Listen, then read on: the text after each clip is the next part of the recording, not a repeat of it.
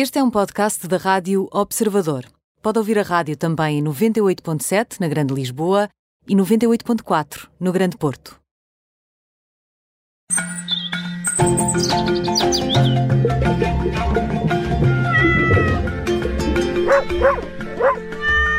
Como é habitual, todas as semanas está connosco o médico veterinário Nuno Paixão para mais uma edição do Pet Radio. Olá, Nuno. Olá, boa tarde. Boa tarde. Bem-vindo. Nuno, eu estou muito curiosa com a edição de hoje, confesso. Tu queres falar de cães médicos, ou seja, cães que conseguem identificar, por exemplo, tumores através do olfato. Por exemplo. Por exemplo. É assim, nós, quando nós falamos de cães médicos, podemos dividi-los assim uh, em, em, duas ou três grandes áreas muito, muito variadas. E quando falamos de cães médicos, falamos mesmo de cães que são, uh, eu não gosto de usar muito esta palavra, mas são uh, uma ferramenta ao serviço dos médicos e da medicina para humanos.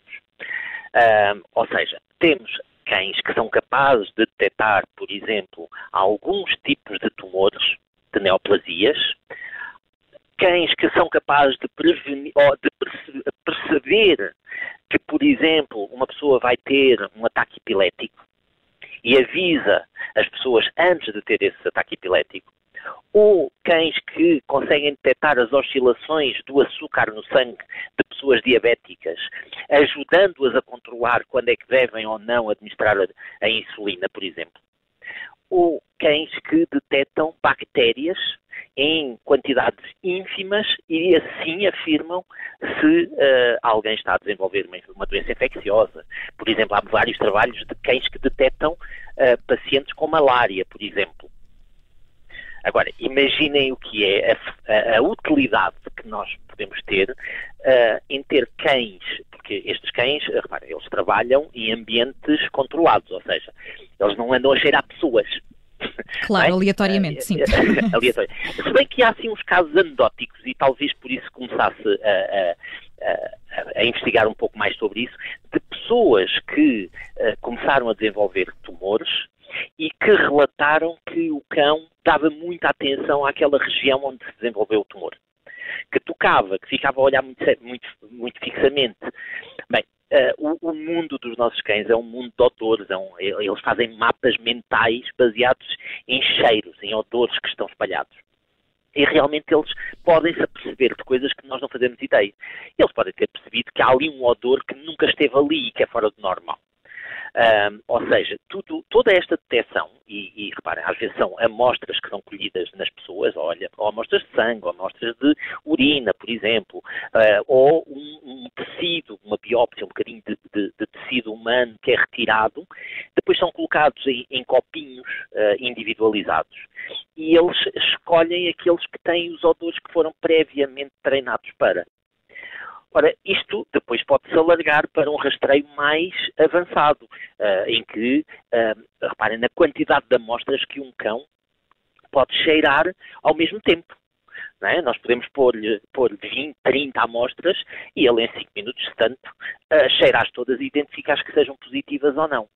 E o mais, o mais fascinante, e eu estou a falar só daquilo, estou a evitar uh, uh, concentrar-me nos casos anedóticos, em que não há confirmação, mas nos trabalhos publicados, uh, e eles podem encontrar coisas tão variadas como tumores de neoplasias do cólon, neoplasias da bexiga, da próstata, tumores de mama, em, em, em, em doses ínfimas. Muitas das vezes ainda nós não temos a possibilidade de ver uh, as próprias células a desenvolverem-se, mas a partir do momento em que elas se desenvolvem e começam a libertar os, uns conteúdos mais eh, voláteis, ou seja, de odores que começam a sair cá para fora, é suficiente para eles conseguirem identificar isso. Um, e, e, isto, uh, um, por exemplo, outra outro dos trabalhos que também foi publicado foram os tumores, o melanoma, que é um tumor pele relativamente uh, frequente e muito maligno, uhum. um, e, e, e, eles vão acabando por desenvolver esta capacidade. Uh, tumores de, de, de, pulmão, muitas das vezes, são detectados pela respiração, ou seja, nem precisa de muito mais. Quando alguém que infelizmente esteja a desenvolver um tumor de pulmão, ao, ao, ao exalar, ou deitar cá para fora a respiração, pode deitar cá para fora odor, um odor que para nós passa completamente despercebido, mas que é um odor específico e característico de uma neoplasia de pulmão. Uh, portanto, uh, ainda temos muito para, para, para que estes nossos companheiros de, de vida, na realidade, uh, ainda se desenvolvam. eu penso que a única coisa que bloqueia um crescimento mais rápido é, às vezes, a nossa dificuldade em comunicar com eles. Em, em, nós pensamos o que queremos, mas dizer-lhes o que é que nós queremos, às vezes é complicado. E eles ficam a olhar para nós como quem diz, mas vocês são burrinhos ou okay? quê? Eu não estou a entender nada, falem lá um bocadinho melhor. É? Uh, e, e, isso é que vai, é que vai uh, a partir do momento em que a gente consiga ter essa comunicação, mostrarmos, transmitirmos o que nós queremos, eles vão conseguir ainda muito mais do que isto. Uhum. Reparem só na. Sim, sim. sim. Oh, Nuno, ia, ia perguntar se já há médicos de duas pernas a recorrer à ajuda destes médicos de quadro. Já, já, já. Nos Estados Unidos uh, existem hospitais, inclusive hospitais de referência, uh, que já têm as suas equipas caninas para fazer contra-análises, muitas das vezes. Ou seja, uh, quando há dúvidas, quando, quando a amostra é insuficiente para, para se ter uma confirmação, muitas das vezes recorrem aos cães para confirmar uma análise ou desconfirmar uma análise que, que já previamente tinha sido feita. Certo, e Nuno, isto aqui há raças eh, que, enfim, estão aptas para fazer este trabalho uh, de outra forma, enfim, que já, já têm aqui uma aptidão quase nata para tudo isto, ou todas as raças são possíveis de treinar para um trabalho deste tipo? Uh, teoricamente, qualquer cão é treinável para isto. Agora, Uh, há várias coisas que, que, que, vai acelerar ou que vai uh, ajudar a contribuir para que estes cães consigam. Primeiro, se já têm uma ligação, há raças, como nós sabemos, que têm mais ligação com os humanos, há outras que são mais distantes. Convém que sejam raças que tenham capacidade de comunicação mais eficaz entre nós e eles. Uh, normalmente o pastor alemão, os malinois, uh, o, o, o, labrador, são cães que estão habituados a comunicar, porque geneticamente foi, foram assim. Depois, uh, cães que geneticamente tenham ainda melhor, melhor capacidade de olfacto. Uh, nós sabemos que há cães que gostam mais de cheirar, há outros que não gostam sequer de cheirar. Uh, Fazem-no só porque a vida deles obriga, mas não, não, não têm aptidão, não têm gosto por isso.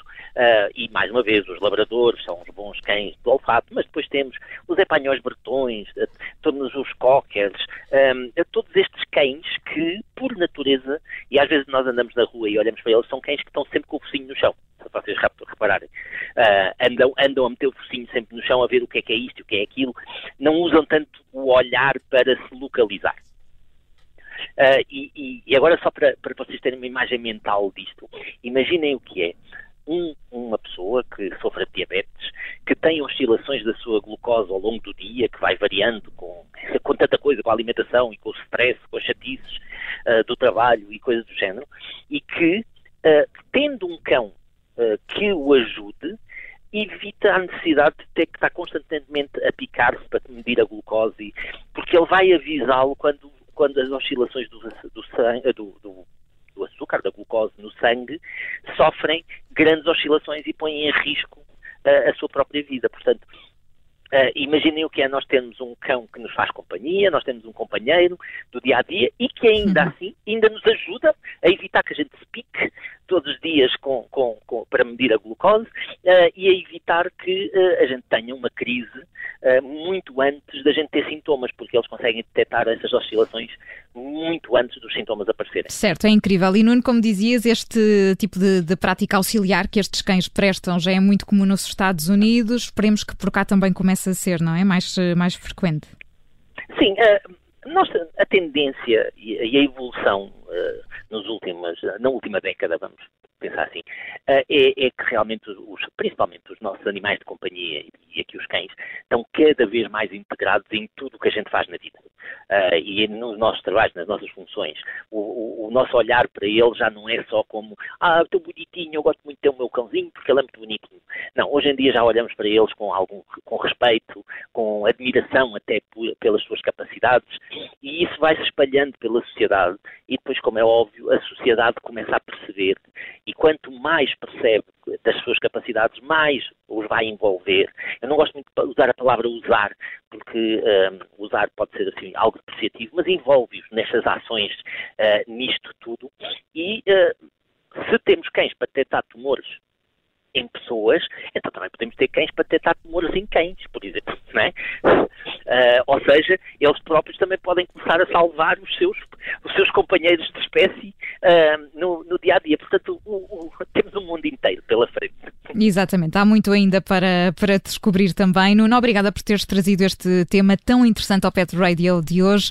O Nuno Paixão é médico veterinário e todas as semanas está connosco na Rádio Observador. Obrigada, Nuno.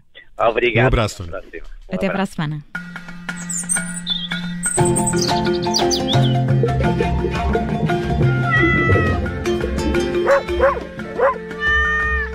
Rádio Observador.